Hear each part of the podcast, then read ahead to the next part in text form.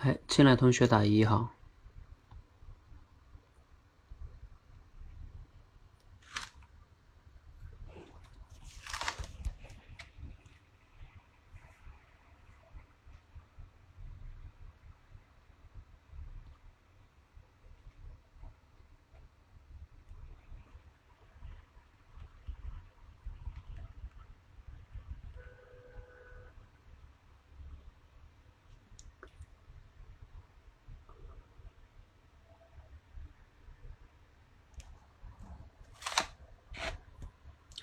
进来同学打个一。来，我看看有多少人提交了哈。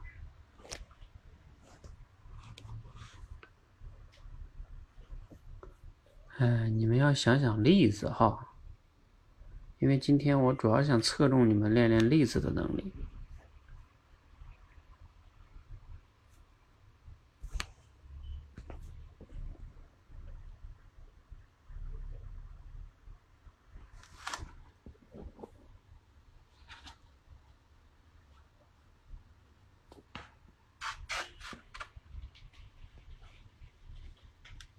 快哈！现在已经收到了十五个了，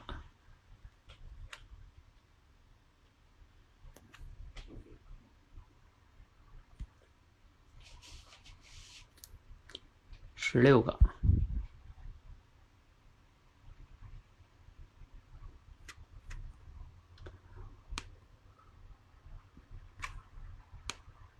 有些同学应该看过这个，是吧？像乐如故同学是不是应该看过呀？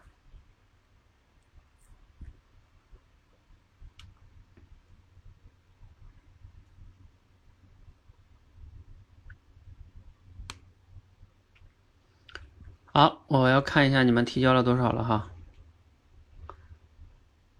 哎，你们这个写例子的人还是少啊？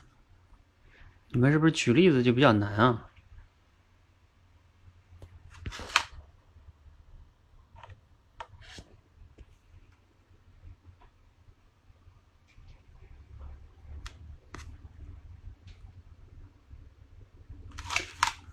好，这样哈，我再给大家倒计时。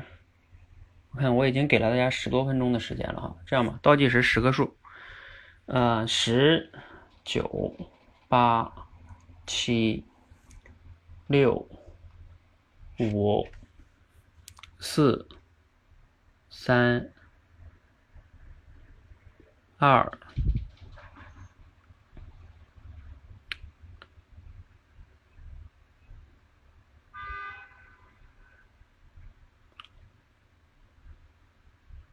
二还有吗？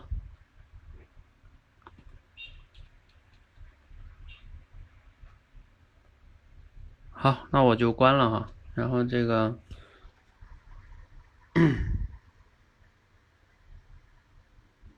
一会儿我们抓弄出点时间来思考一下这个例子哈，因为例子还是比较重要的哈。今天的这个主题。因为今天这个主题是我通过一个课程里边找出来的一一段资料哈，觉得这个资料挺有意思的，就这个素材哈。呃，我以后主题升华呢，呃，包括我们主题升华团队已经沟通了，就以后我们的主题升华尽量呢，可能会通过书中啊，或者是哪里找一些合适的素材，就不仅仅是通过小故事啊，因为小故事好是好，一方面呢，小故事被我们找的差不多了哈，另外一方面是。小故事，有的同学总会觉得好像离离生活比较远，是吧？嗯，那我们就给你找点离生活近的。你看看那些真正的牛人，他们其实都是这么。今天我我讲的这个东西啊，就是一个牛人呃的课程里的内容哈。一会儿你看看这个牛人是怎么来呃讲这个东西的哈。好，嗯，那这样哈，我现在收上来十八份。然后呢，十八份，我看一下，嗯，这样吧，大家也选一下吧。其实我今天有点都不想让大家选了，投票的问题。我先给你们看一些吧，先。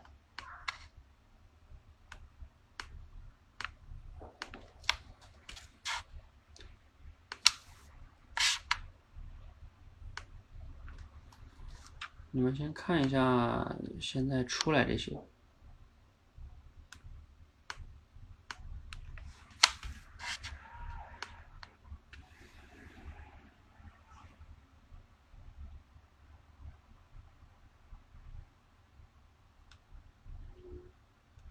嗯，还是给你们选一下吧。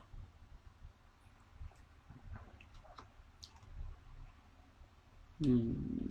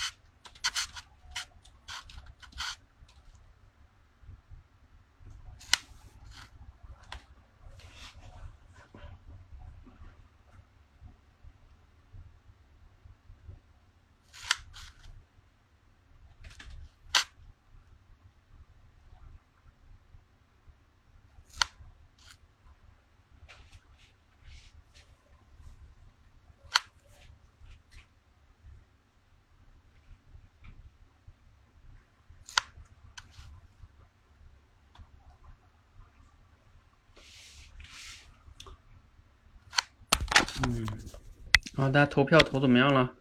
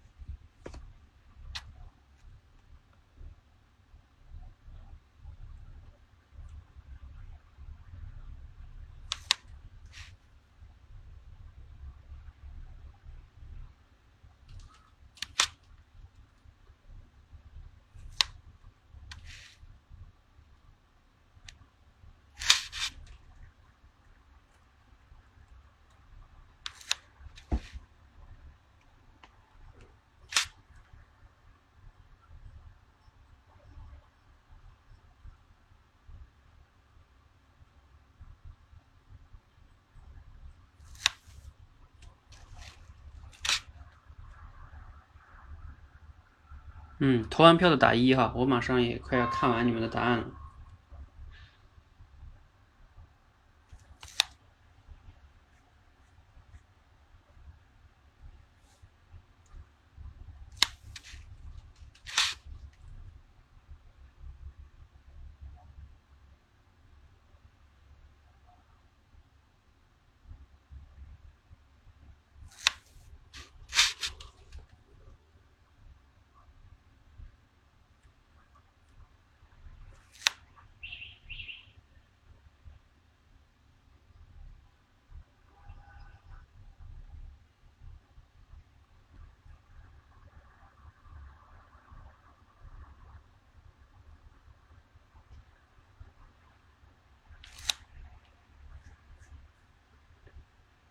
好，这个我我我已经大概看完大家写的了哈，然后我看看投票哈，大家写的确实都不太一样哈，啊，这个不样不一样的也有好处，能看到思维的碰撞啊，看看别人是怎么想问题的。哎，你们才十个人投票吗？还有吗？嗯。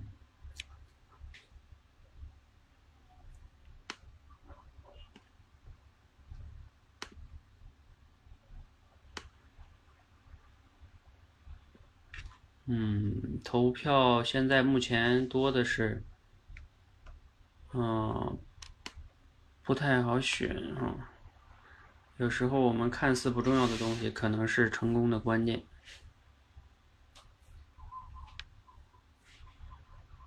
哎，这两个写的差不多，都获得了四票。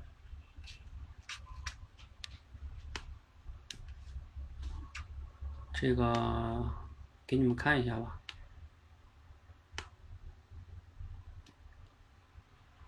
十八，这是十八呀，获得了四票。这个是九，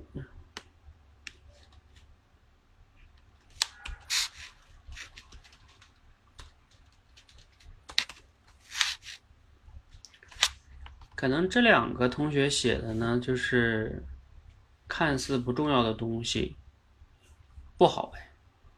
啊，有时候我们需要借助外力。来帮助我们成功。嗯，看似不重要的东西可能是成功的关键。嗯，哎，这两个是哪个同学写的呀？我来看一下啊。耶，乐如故写的呀。乐如故和你俩写的意思差不多，和桃子，嗯。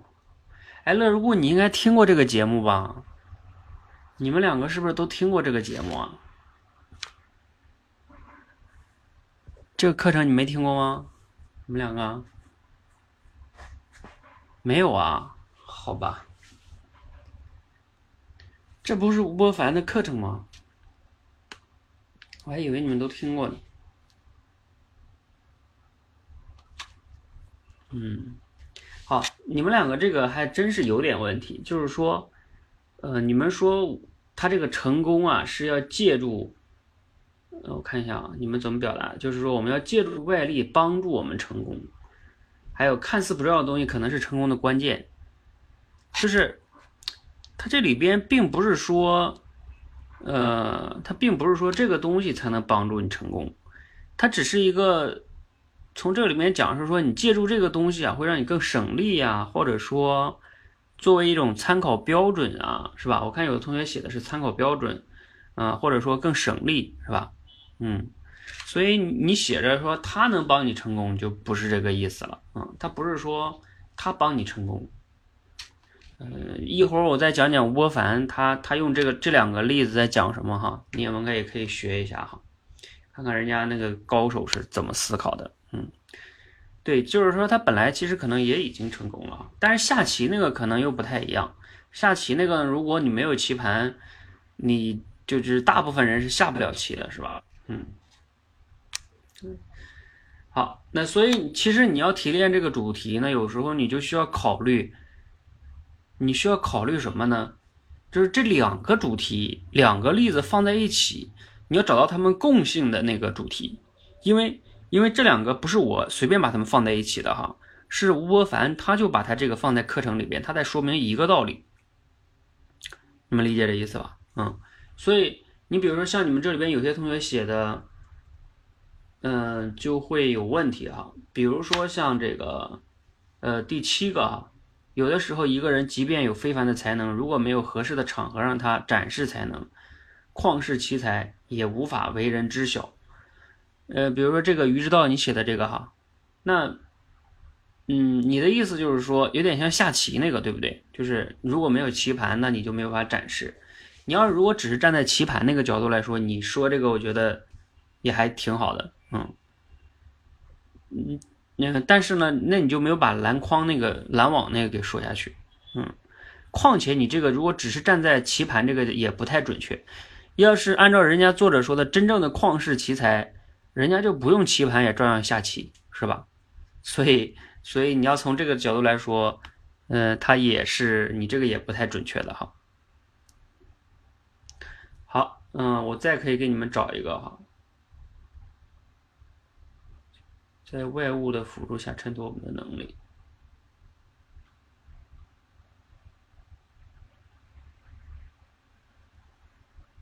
嗯，你比如说这个同学写的是蒲公英写的哈，有时候我们能把一个。事情做好，但并不是我们能力有多强，而是在外物的辅助下衬托我们的能力。就是这个怎么说呢？你这个概括就也是有一点问题的，嗯。但是人家不需要让，嗯啊，你的意思别人看得懂是吗？嗯，这个有的时候人家下棋赢了或者没赢，人家不需要别人看得懂啊，赢了就可以了呀。啊，当然你要这么说也可以哈。好，嗯，做出判断，好吧，来我们看一下那个你们投票中说好的有有哪个几个哈？我再刷新一下，看还有没有投票。呃，看你们投的好的哈。投的好的，我看一下哈，谁比较高呢？哦，有一个五票的，啊，这个同学好厉害啊！第一个提交获得了五票，第一个提交的获得了五票的同学是哪一位呢？哇塞，恭喜关关同学，关关同学在吗？你第一个提交的，而且还获得了五票，这是优秀的哈。我看一下你这个哈，有时候一些貌似无关紧要的事物。实际上可能会发挥重要的作用，可以方便我们了解判断事情。嗯，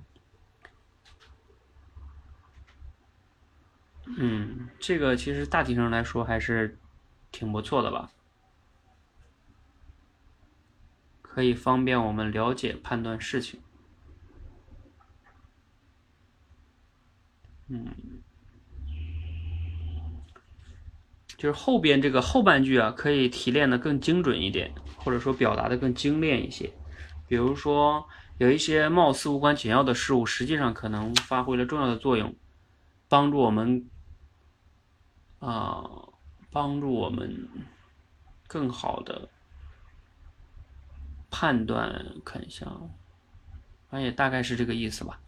好，我再看一下哈，还有几个四票的，我看一下。哎呀。哎呀，边界效应，易容同学，你这个，你这个边界效应还还获得了四票呢。但是我我我一会儿说一下，你这个我是觉得有问题的。边界效应，这几个都获得了四票，还有一个十三，二八十三，我看都是谁哈？啊，啊郑同学，二八，哇塞，啊，二和八都是易容写的啊，你好像那个八你自己又重新写了一下是吧？呃，那个八也是易容写的，就是他可能也知道他那个边界效应不太好是吗？你就解释了一下是吧？嗯，就是易容，我告诉你，就是你做主题提炼的时候，像你那种，你要在你的主题里边加入了新的名词的话，这就是要注意的。为什么？因为你加入新名词，别人都不知道那个新名词是什么意思，那你这主题提炼的就相当于别人也看不懂，只有你自己懂啊，那就是相当于不准确，理解吧？嗯，我以前好像讲过这个。啊，我们看一下这个十三是朕写的，很多抽象的东西往往通过具体的东西进行承载，可能才能更好的量化和衡量。嗯。哎，我觉得这个郑同学这个概括是吧？呃，和我看看前面说的第一个那个关关，嗯，你看郑的后边这个好像概括还挺精准的哈，才能更好的量化和衡量。哎，郑同学你在吗？我怎么印象我最近这几周的直播，每次做主题升华。你的主题好像都都不错，嗯，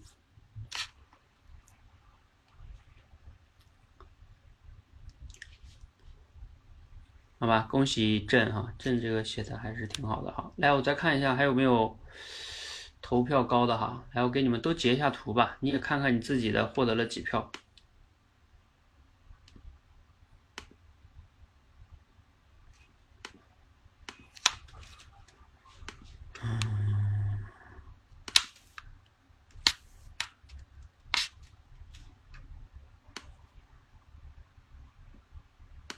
这些都是优秀的票哈，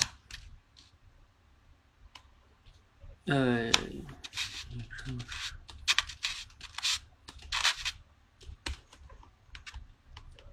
我们看一下，还有好几个三票的哈。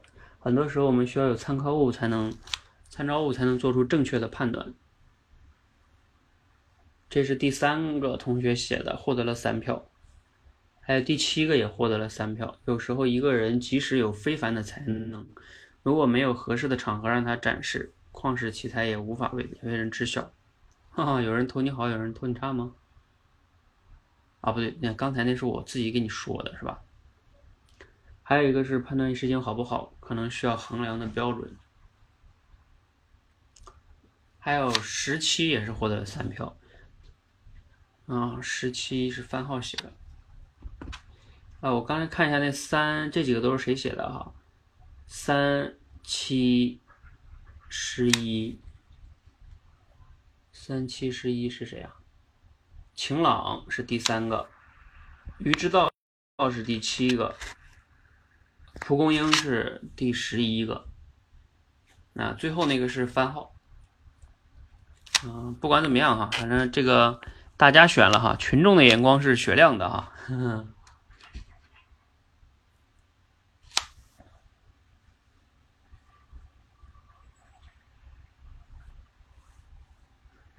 你看这个易容同学，你成功的把大家的好奇心引起来了。大家都知道，想知道边界效应是啥意思？你给人家解释一下呗。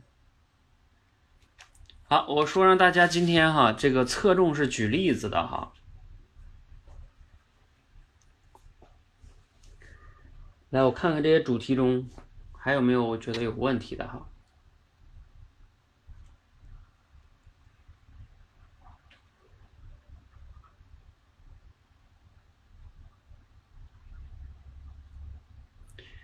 嗯，你们还有没有哪个主题是有问题的？觉得？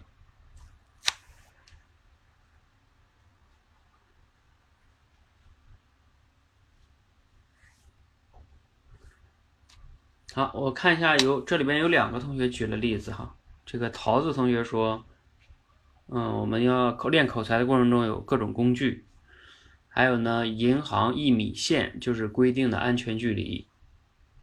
嗯，那个是郑同学举了一个例子哈，就是他的主题不是说很多抽象的东西往往要具体的东西进行承载嘛，可能才能更好的量化和衡量。然后他举的例子就是银行的那个一米线规定这个安全距离，那这个好像这个例子也挺好是吧？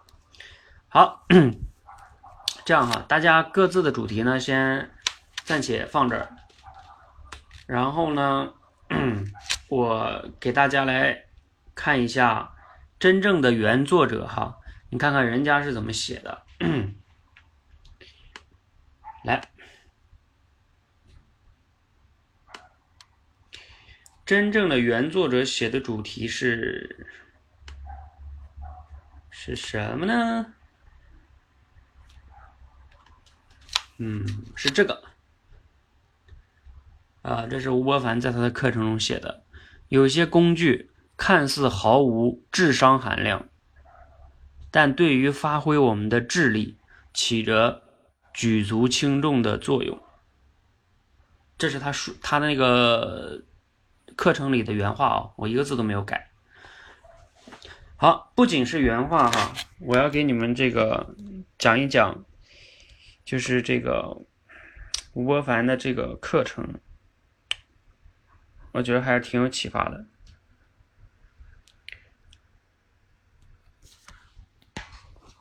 好，呃，我给你们读一段吧，哈，你们来感受一下。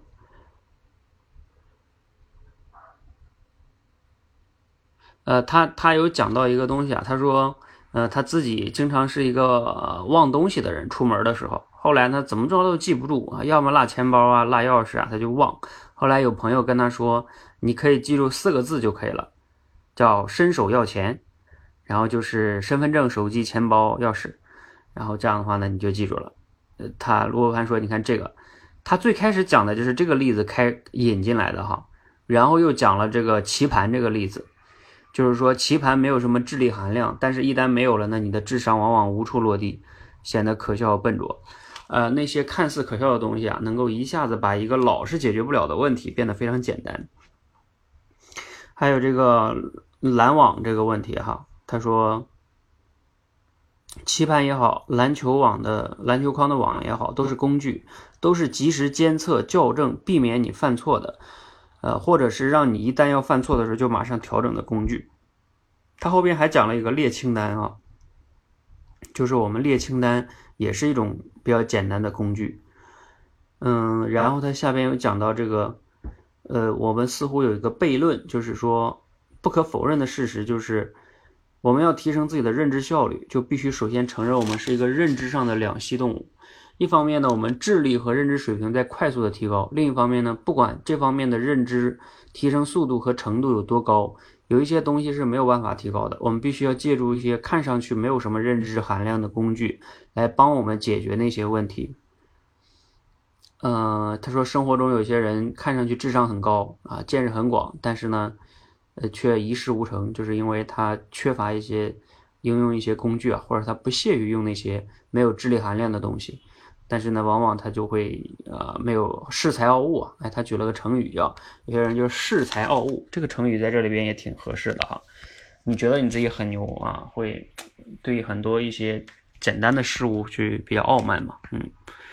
从来没有意识到物的重要性，所以他总结哈，我们听听吴伯凡的总结，就是不要以为我们的认知进化了，我们的智商就越来越高。我们的智力当中有可有可以越来越高的那一面，但是还有一面就是受制于一种神奇的地心引力，永远也提不高，永远是很笨拙的。要想解决现实问题，我们一方面要做一个眼高手低的人，另一方面呢，要学会做一个低手，呃，不恃才傲物。才很重要，物也很重要，甚至很多时候更重要。就像一个，哎，你们看到他这种表达方式了吗？才很重要，物也很重要，甚至很多时候，甚至很多时候，对吧？这不就是我经常讲的吗？不要说那么绝对，甚至很多时候更重要。就像一个缺少了棋盘的围棋高手，他的最高明的算法无法施展。有些工具看上去毫无智商含量，但对于发挥我们的智力起着举足轻重的作用。工具的重要性不仅体现在行动上，而且也体现在认知上啊，等等等等啊，这是下节课的预告了。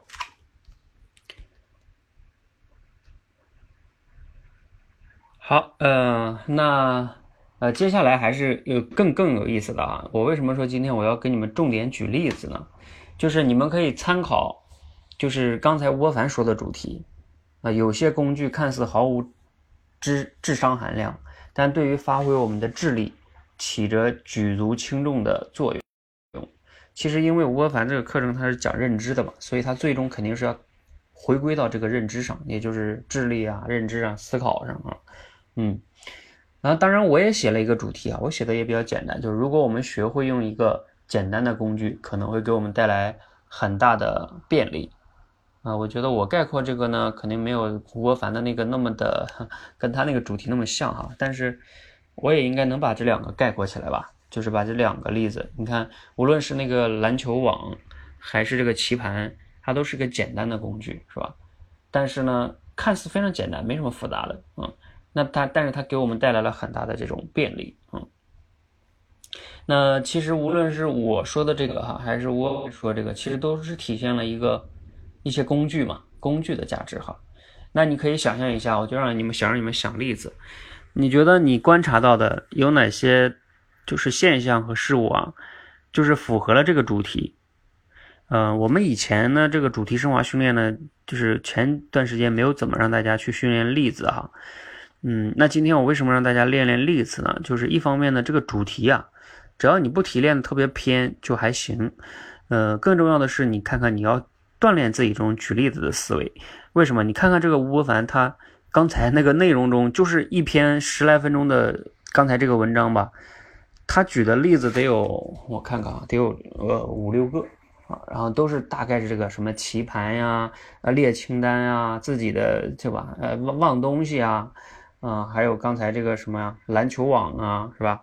那都是例子，然后都用这些例子在说明他要今天说明的这个道理。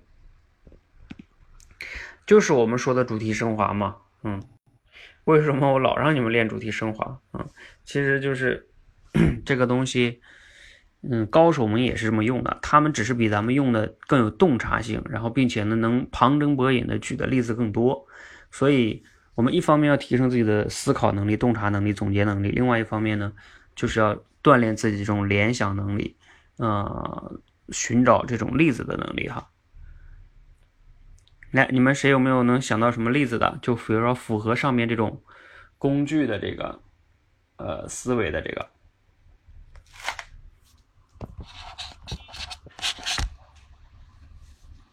来直接打字也可以哈。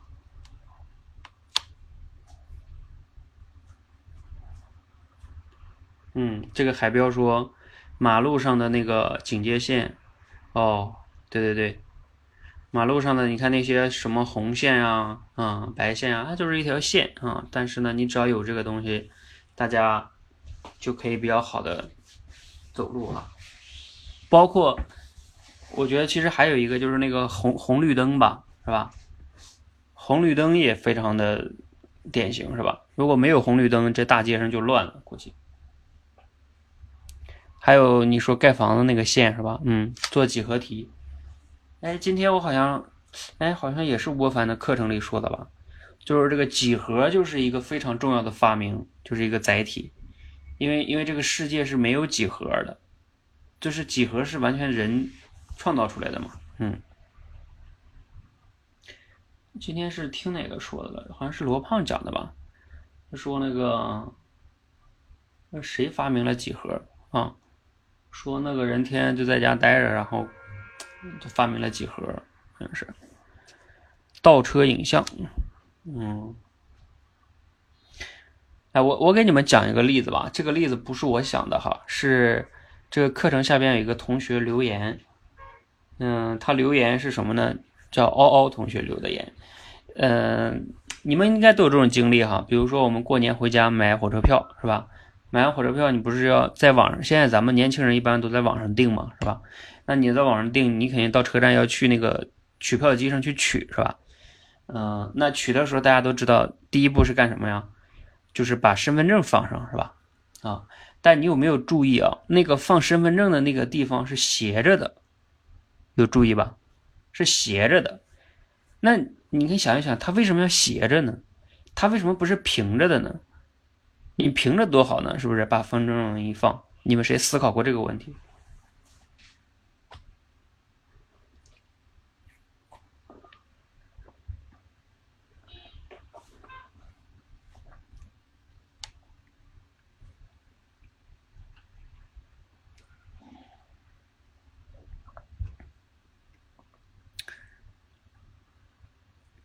对的，这个海标说的对，就是说，它其实是斜着啊，是提醒你，就走的时候不要忘，因为呢，它斜着通过这样一个小动作，你把身份证放的时候，不是视线的问题，哎，对，就是说你你你你手放在那儿的时候，你一般情况下你得放在那儿，要不然它不掉了吗？那你放在那儿，你手一直就没有离开，等你全票的时候，你顺手就拿走了。如果你不是平的，你放在那儿的话，很可能你全身份证就放那。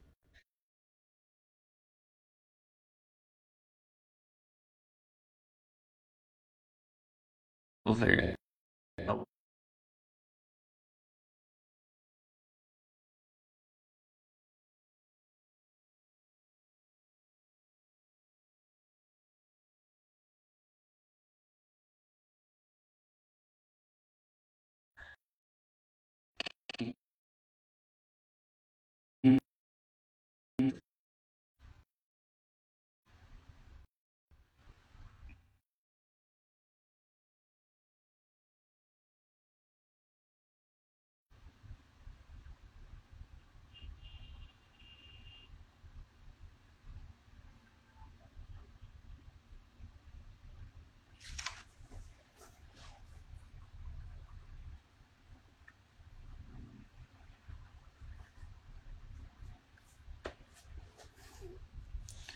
他还想不到吗？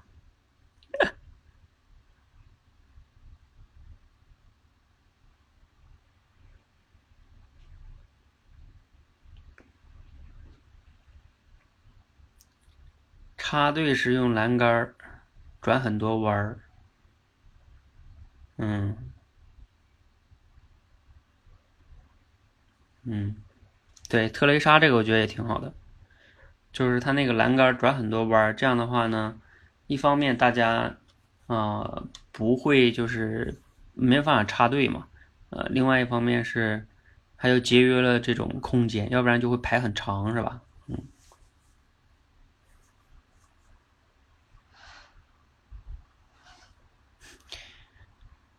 好，嗯，我可以再跟你们说一个哈，其实你想想咱们训练营。我觉得其实我还是给用了挺多工具的哈，比如说你们最开始来的时候我让你们干什么呀？录节目对吧？练口才，就是电台这个东西本来大家都用它来听东西的是吧？然后我拿它来练口才，所以就因为简单这样一个工具，我觉得还是让很多人迈开了练口才的第一步的。如果没有这个工具让你记录。然后或者说很便捷的传播，然后转发给我是吧？那这个练口才的方式肯定会就是不是那么的好嘛。然后包括现在我们现在的视频直播间、音频直播间，就是能让大家很好的沟通嘛。然后还有那个，包括像我现在给大家用的这个闯关课也是这样，也是个小工具，它很简单，其实逻辑上来说，就是你闯一关才能看下一关。嗯，然后你才能看到参考答案啊什么的，但是就这么一个小小的东西，它就能让大家更好的去行动啊，等等等等的。要不然的话，那种课程式的形式，嗯，人就容易，嗯，不能按照这个去闯关练习哈。包括咱们演讲的那个石墨的报名表，如果不是这样的方式报名的话，你想象一下，你就得天天，啊，假如说让我们说这个报名吧。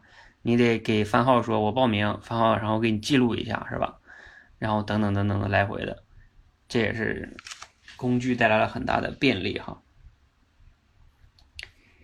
好，嗯，我再给你们说一个哈，那一个例子，这例子也不是我写的哈，这例子是我也是看那下边留言，有一个叫 Tony 的同学，他留言是这样留，他说，嗯，有一个故事啊，是说。啊，就是当年这个航天员他飞上太空了，飞上太空之后呢，因为他有时候在这个太空中啊，他也需要就是记录一些数据啊，用笔什么的。然后他发现拿这个圆圆珠笔啊什么的，或者是咱们那种油性笔，他在那个本上写字的时候是根本写不出来的。你们知道为啥写不出来吧？你们知道为啥写不出来吗？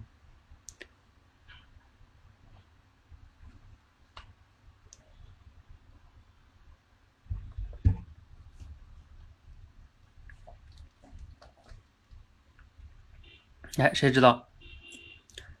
真空，真空怎么了？双油怎么了？油为什么出不来啊？特雷莎？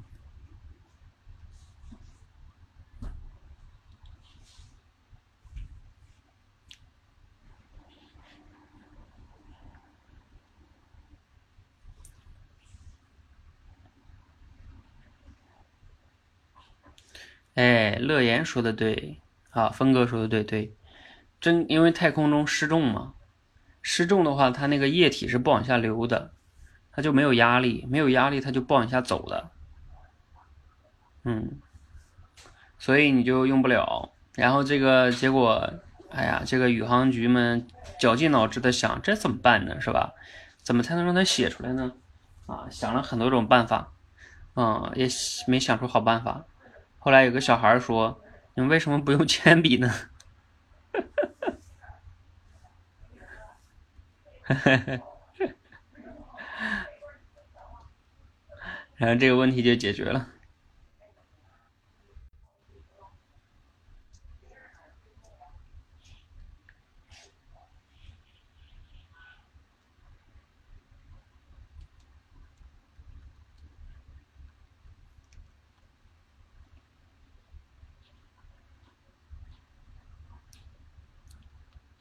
嗯，然后还有一个例子啊，这个例子也是啊，这个例子以前我也讲过啊，不过这个也不是我，不是我这次不是我想的哈，也是我看了别人的，但是以前我知道这个例子，你们应该好多人应该也听过吧？就是说啊，有一个应该是日本哈，据说这个事儿发生在日本，说他们那个工厂里边生产肥皂嘛，然后呢，这个肥皂有时候它那个机器啊，在就是把那个生产好的肥皂放到盒里的时候。它有时候机器就会有误差，有的盒就没放肥皂，它就流水线就过去了。然后也就是说，这个流水线下来的时候，可能一千个中就会有几个肥皂盒是空的，没放肥皂。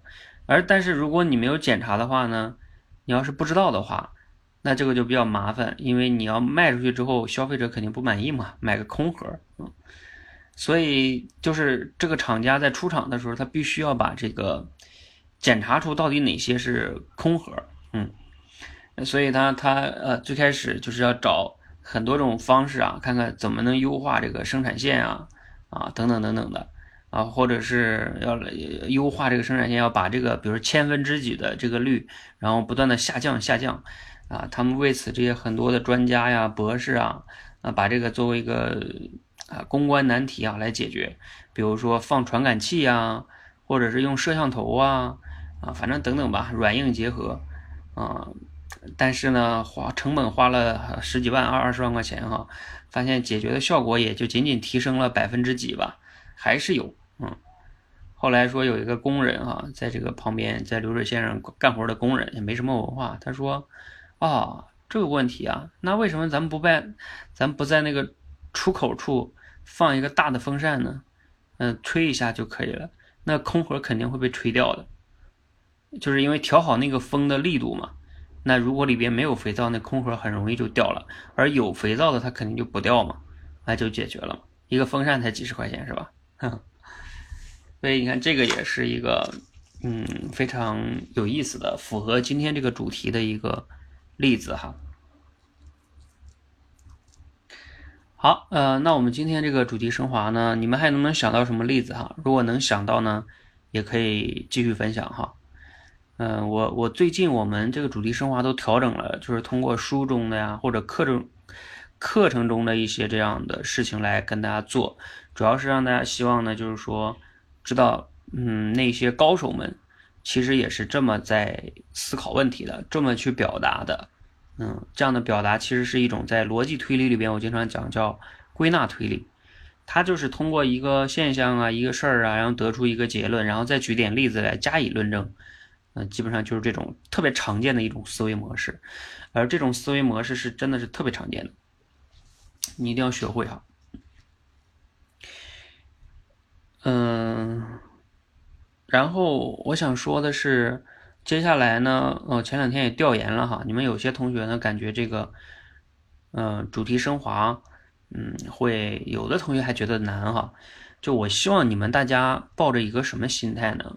就是享受这个过程的心态。我前两天跟教练团的同学开会，啊，我说我不知道我这种理念是不是比较理想哈，但是我一定要跟你们不断的传达这个理念，就是，嗯，我们在做这个主题升华训练的时候啊，它其实是锻炼你的归纳推理能力，包括我们后边的即兴表达，呃，锻炼大家的是一种逻辑思考。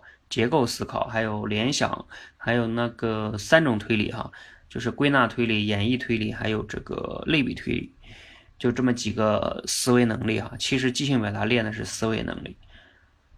那我想说的是什么呢？就是说大家在练这些能力的过程中呢，呃，不要特别有前三关的那种思维。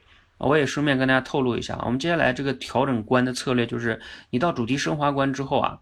我们会淡化这个通关的概念，啊，为什么会淡化这个通关的概念呢？就是，嗯，通关也好，考试也好，往往就会有一点像我们上学的时候那个应试思维，啊，就会觉得啊，我我考不过我就差，是吧？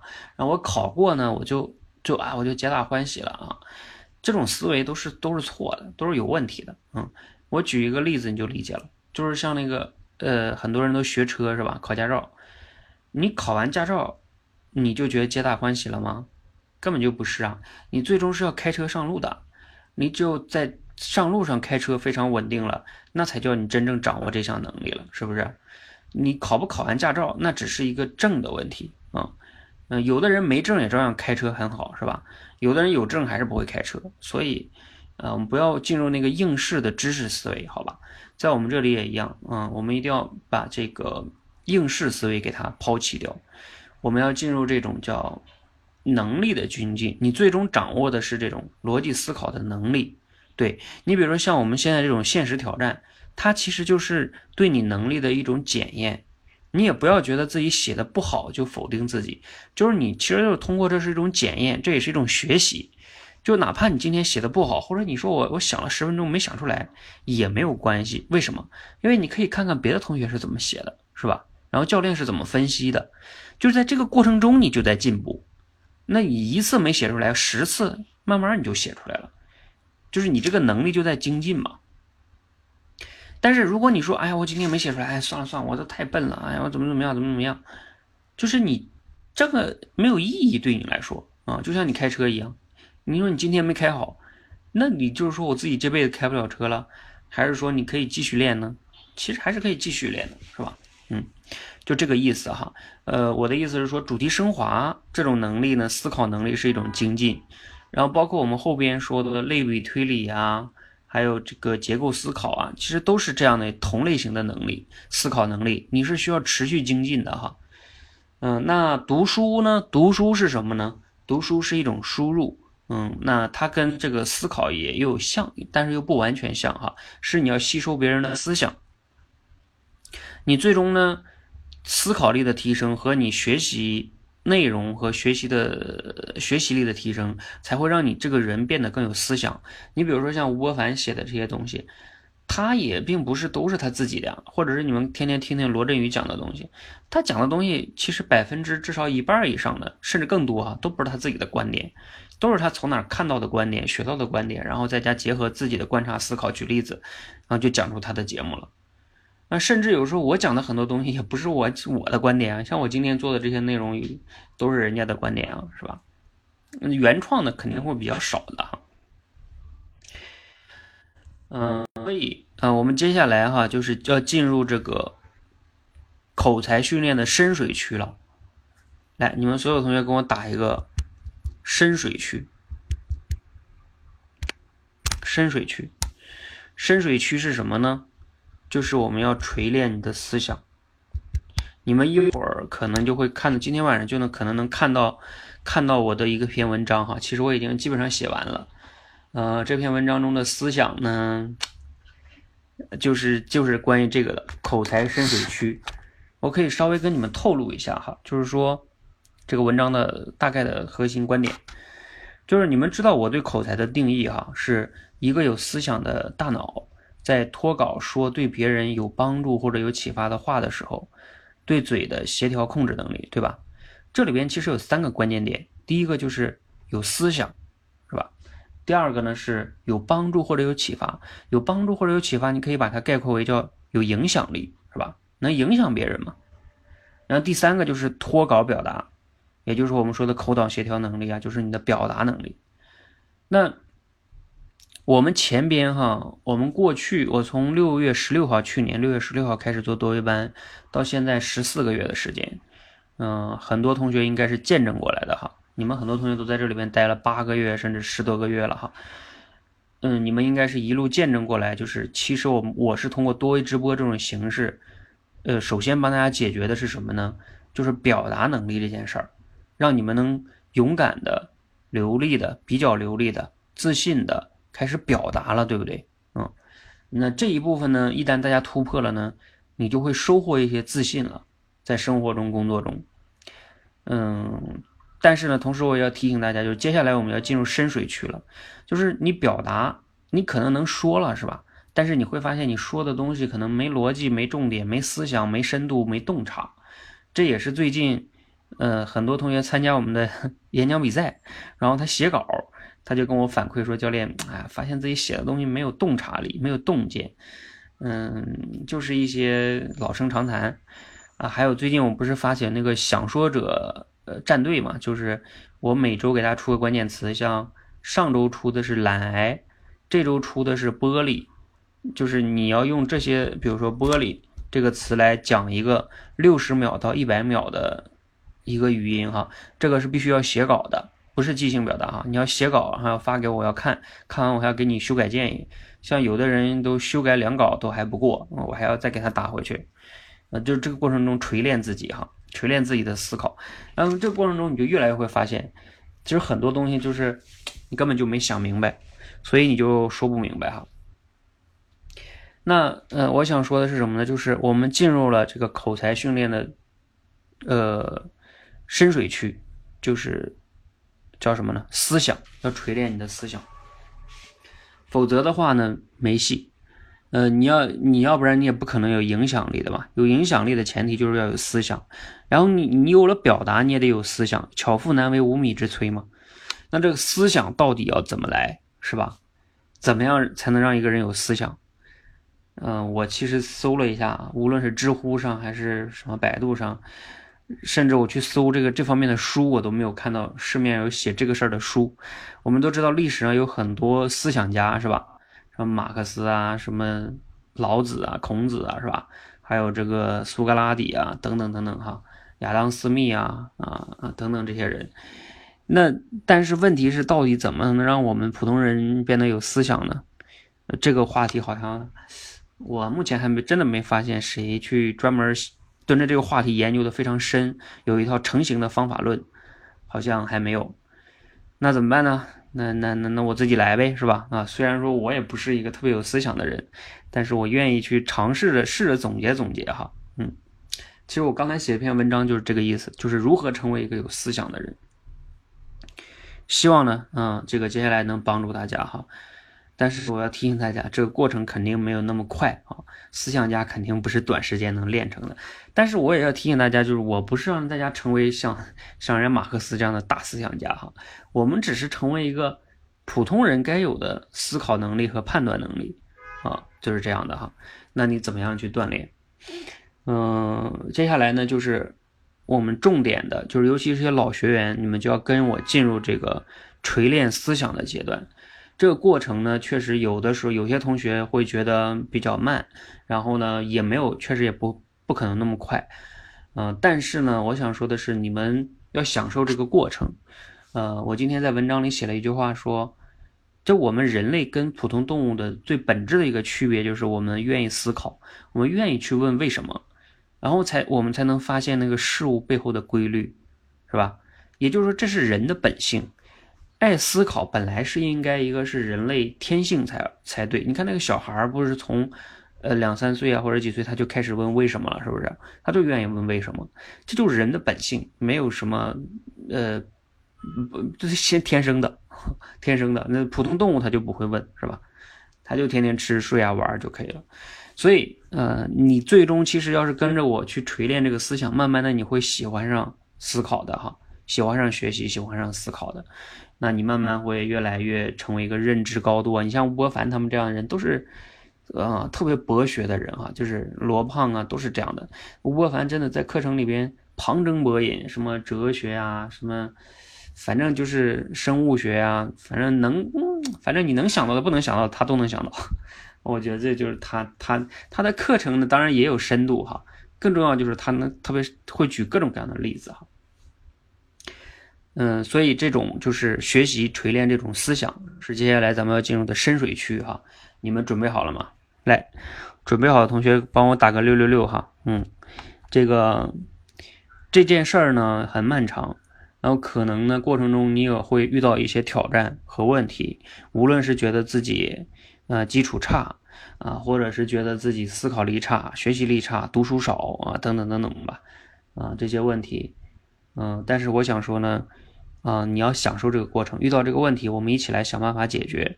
呃，最终我们经过一段时间的训练，嗯，你的学习能力、思考能力，还有学习的量，哈，我会带着你们去读很多我觉得非常经典的书，等等等等，哈，就是你至少要把这些经典的书给读了，嗯，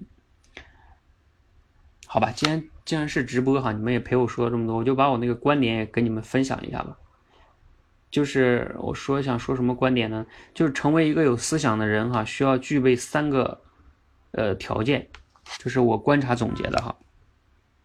这三个条件就是什么呢？第一个，你需要知道大量的客观事实；第二个，你需要吸收很多优秀的思想；第三个，你需要形成有效的逻辑推理。因为我怕一会儿你们看文章。可能文章肯定没有我直播解解读的好嘛，就是你要想成为有思想的人，我总结哈，你也可以去观察历史上那些牛逼的人，甚至我们现在周边牛逼的人，是不是都具备这三点？第一个，知道大量的客观事实；第二个，吸收了很多优秀的思想，就别人的思想哈，无论是前人的还是同同辈们的。反正是一些优秀的思想，他肯定是学习吸收了，他不是完全自己创造的哈。第三个，形成了很多有效的逻辑推理，因为前两个是基础，嗯，学习别人的观点，然后看一些客观事实规律啊，等等等等的。但最终你需要形成有效的推理。随便举点例子，啊，你比如说像达尔文，他不就是大量的调研观察吗？这个物种的进化。然后他也看了很多这种人类学啊、社会学啊、生物学啊各种方面的知识，然后最终他形成了他有效的推理，就是进化论出来了。甚至包括牛顿，他观察那个苹果，你以为他只观察苹果吗？他肯定也观察了别的东西。然后包括他以前学的知识啊，是吧？呃，物理学的知识啊，最终他提出了这个呃万有引力定律，是吧？牛顿定律。然后爱因斯坦又是在牛顿的基础上提出了相对论，等等等等哈。呃，甚至我们伟大的毛主席是吧？他也是学习了马克思主义的思想，再加上他自己的实革命的经验，最终啊形成了他的毛泽东思想，指导了中国的农村包围革命啊，包包围城市的革命，对吧？所以你必须要具备这三点，你才能成为有思想的人。包括你像罗胖啊，嗯，每一个人在某个领域要想形成自己的这种洞见思想，都需要具备这些。好，那问题来了哈，我们怎么样才能具备这三个东西呢？首先，你看前两点哈，第一个第一点跟第二点，它其实就是一个学习的过程，对吧？学习一定是解决第一点跟第二点的最高效的方式。如果你说我就是自己去观察、实践、总结，也可以，但是呢，就像有些没读书的人，他他也最终可能也有一些思想。但是你完全不读书，完全靠自己的经历，自己观察周边人，他会有一个最大的问题，就是在于，呃，数据量太少。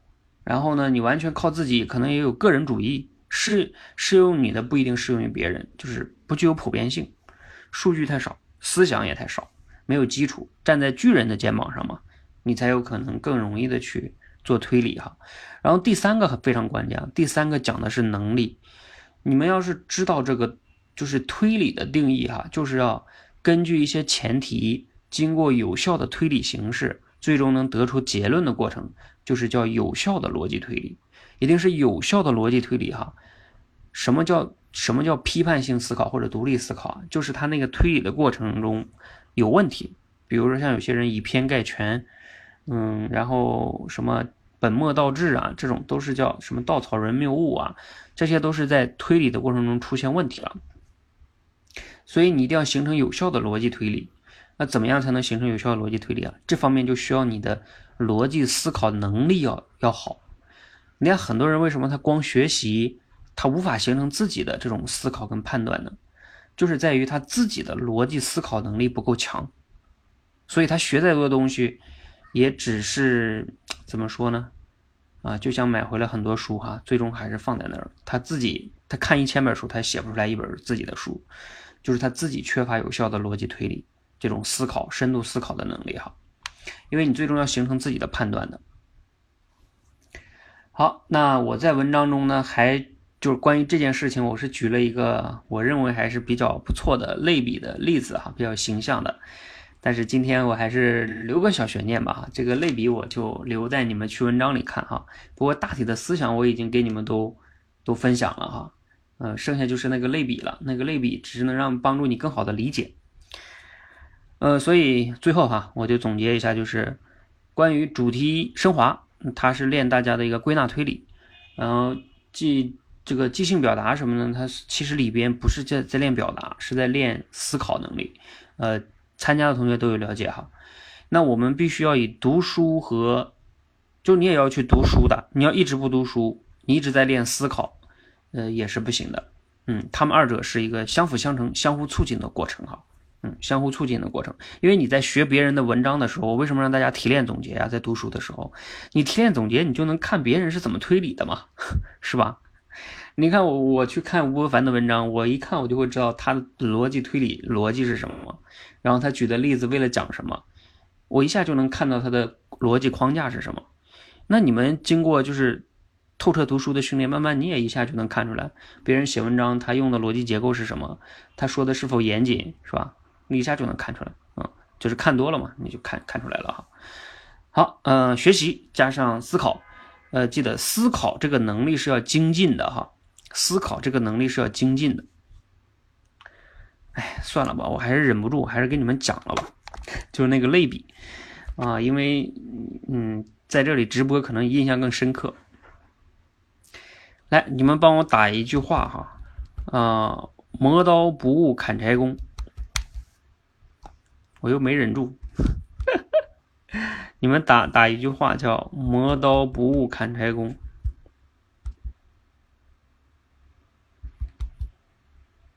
哎，打的真快，比我打的还快。好，啊，我就是要做这个类比哈，没忍住，还是给你们讲了吧。一会儿你们再看我的文章哈。我其实今天花了一天时间写这个文章，不只是一天，我都构思好几天了。嗯，为什么是磨刀不误砍柴工哈？就是说，其实我们在练主题升华的过程中啊，我说了是在练归纳推理，对吧？那你归纳推理这个过程呢，其实就是在磨刀，就是磨你的这个推理的能力、思维能力，是吧？那你，你磨刀这个过程中，你最终是要用你学到的这些什么思维能力啊、逻辑推理啊去砍柴的。什么是柴呀？就书吧，你可以把书理解为，就是你学看书的过程中，或者是学一些课程啊，都叫学习嘛，啊，你可以叫输入哈。就这个过程中就叫砍柴，你的刀越快，或者说你身上有好几把刀，你砍柴的效率就越高，你砍的就越透彻，吸收的越好，是吧？效率越高。有些人呢，为什么读书就没效果呢？就是因为他那把刀不行，嗯，也不知道人家作者怎么推理的，反正自己就是在那一个字一个字读。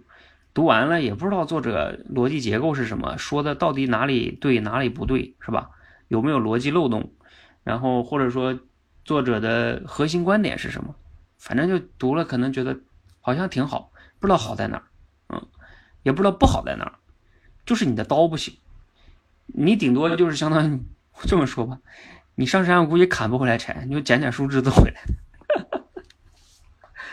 嗯，捡点树树树树枝子、树叶就回来了啊，或者拿一把破刀，对吧？在那儿砍了半天，大树砍不下来，只能砍点小树吧。嗯，看点什么言情小说呀。那 前前两天我跟教练团开会啊，嗯，他们有人说我就是看小说的时候觉得忘记了时间，是吧？特别爽，然后其他的都不行，看别的一看就困。所以你那把刀也就能看点小说啊，言情小说啊什么的，是吧？那你想嘛，这个就就有问题嘛啊！你稍微有一点这种复杂的东西，你就看不下去，那肯定不行。所以你磨刀就是在磨你的各项的思考能力哈。比如说在我们这里边把它定义为叫你的归纳总结能力啊、结构思考能力啊、逻辑推理能力啊、类比推理啊，还有嗯哦之前说的呃对，包括提炼总结能力啊。你这些能力，如果你不练，是吧？你这个刀就不行，刀不行，你砍柴就不行，嗯。所以磨刀不误砍柴工是这个意思哈。但是呢，你一直在磨刀，为什么之前大家练主题升华有点觉得枯燥呢？就是可能觉得老练小故事嘛，一直在磨刀是吧？磨的都想杀人了是吧？但是没没地方砍，嗯。所以我们去读书，嗯，读书跟磨刀它是相辅相成的。嗯，我们在看作者的文章的时候，也也一定程度上也在磨刀，就这个意思哈。然后我们最终磨完刀了，也砍了很多柴回来了，要干什么呢？对，要烧火做饭。哎，你们可以打一下哈，打一下你印象深刻，烧火做饭。你你拿回柴，你不得做饭吗？磨刀不也得切菜吗？是吧？嗯，做饭做饭是什么意思啊？就是说你你要给别人。产生价值了，就是你的这个柴呀，你要能给别人去产生价值，理解吧？就是像罗胖，你看他经常给咱们讲讲课程啊，啊，比如说像我啊，我学的很多的课程，包括我的思考啊，嗯，你看我看吴伯凡的课程，我不仅是我自己看，我还在想我怎么能分享给你们呀，是吧？就是我在给你们烧火做饭，哈，我不仅是砍柴哈，我要烧火做饭。所以呢，嗯，这个就是大家要去，呃，最终要达到的，也就是烧火做饭，在我这里边要解决的问题，就是要让自己产生影响力。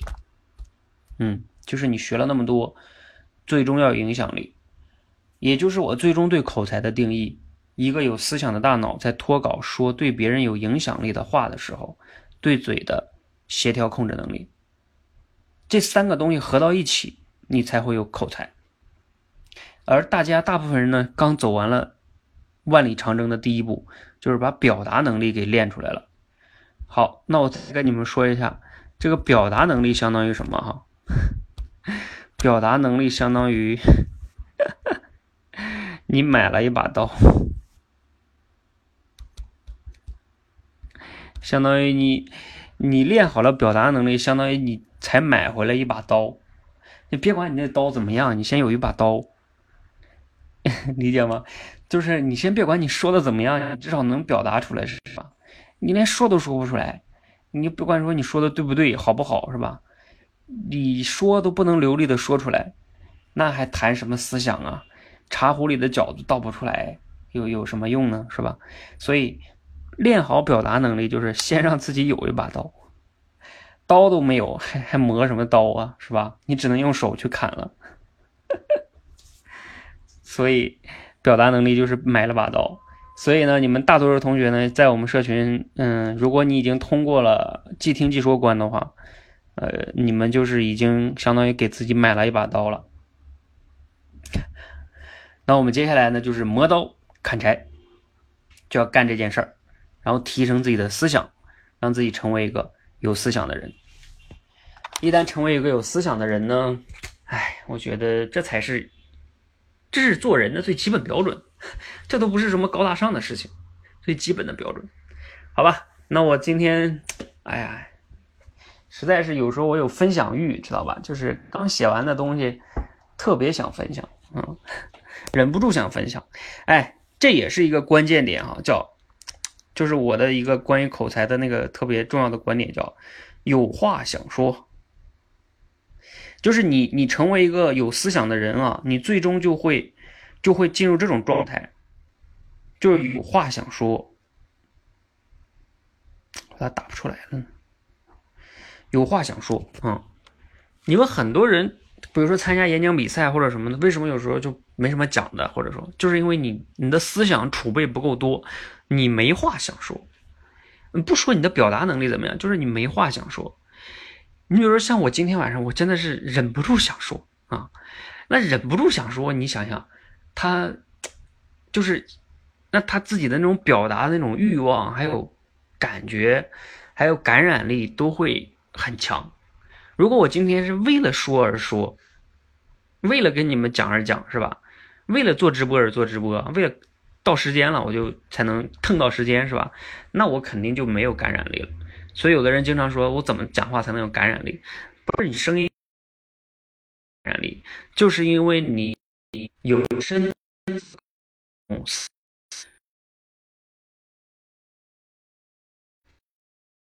好的这。你觉得能有帮助跟启发？能引领吗？这个你你也自己的和判断了是吧？那你这样的人就是有好口才的人。如果不是这样的，那我不觉得你像什么那些网上那些什么什么演讲之前在网上找个稿子啊背下来，然后慷慨激昂的在那讲。啊，我觉得他也就是个比复读机好一点的复读机而已。所以啊，最终我们要开启进入了口才的深水区，锤炼你的思想，最终成为一个有话想说的人。然后最终呢，能说出来，能在脱稿的情况下说出来对别人有影响的这种有思想的话。最终呢，你也就成为了一个有价值的、呃自信的、魅力之人。好吧，那最终我们总结一下哈，就是你们不用总结了，就是你们打一个段话吧，啊，你们给自己一个口号吧，我要成为一个有思想的人，好吧，你们打一下这段话，咱们今天就结束。啊，或者你们今天有没有什么问题要问我的哈？如果没问题呢，你们今天来听的同学都捡到了哈，嗯。呃，我我接下来就准备大家要大家来开启这个深水区了哈，啊，尤其是通过读书还有主题升华的这种训练，我们要开进这个口才的深水区，然后锤炼大家的思想。这一步呢是必须要突破的，否则啊，你学什么那些什么技巧啊，什么演讲的套路啊，呃，还有什么声音的表达呀。普通话呀，我觉得都没用，对吧？你说你这思想都没有，你弄那些东西那都是表面的东西，那那些东西都是锦上添花，知道吧？只有思想才是一个人核心的东西。你看，真正有思想的人，对吧？他无论是演讲啊，还是干什么，那都是最最核心的东西。嗯，好，这就是我们接下来的要花比较长的时间。要帮大家去突破的一个一个关口哈，大家做好准备，享受这个过程，成为一个爱思考的、爱学习的、有思想的人，你的人生也会变得越来越好。好，再次感谢大家哈，谢谢。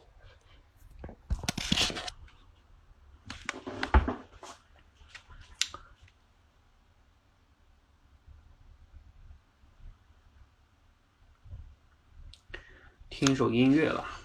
听一首什么音乐呢？哎，我突然间想起来，前两天听刘德华的那个歌叫《笨小孩》，嗯，哎，我挺喜欢这歌的，我把这首歌送给大家哈。我希望在这个提提升思想这条路上啊，你做一个笨小孩。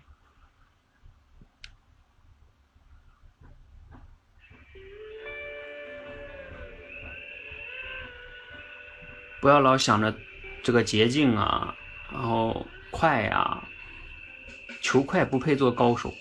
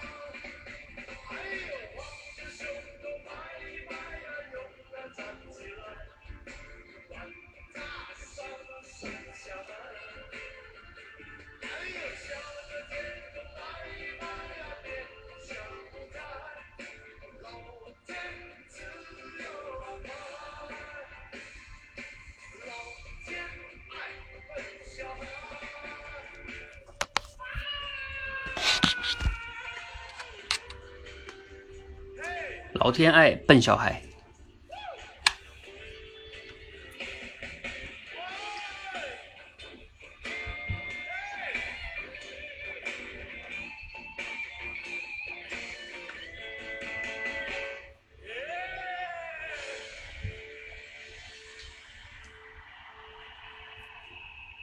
好，再次感谢大家。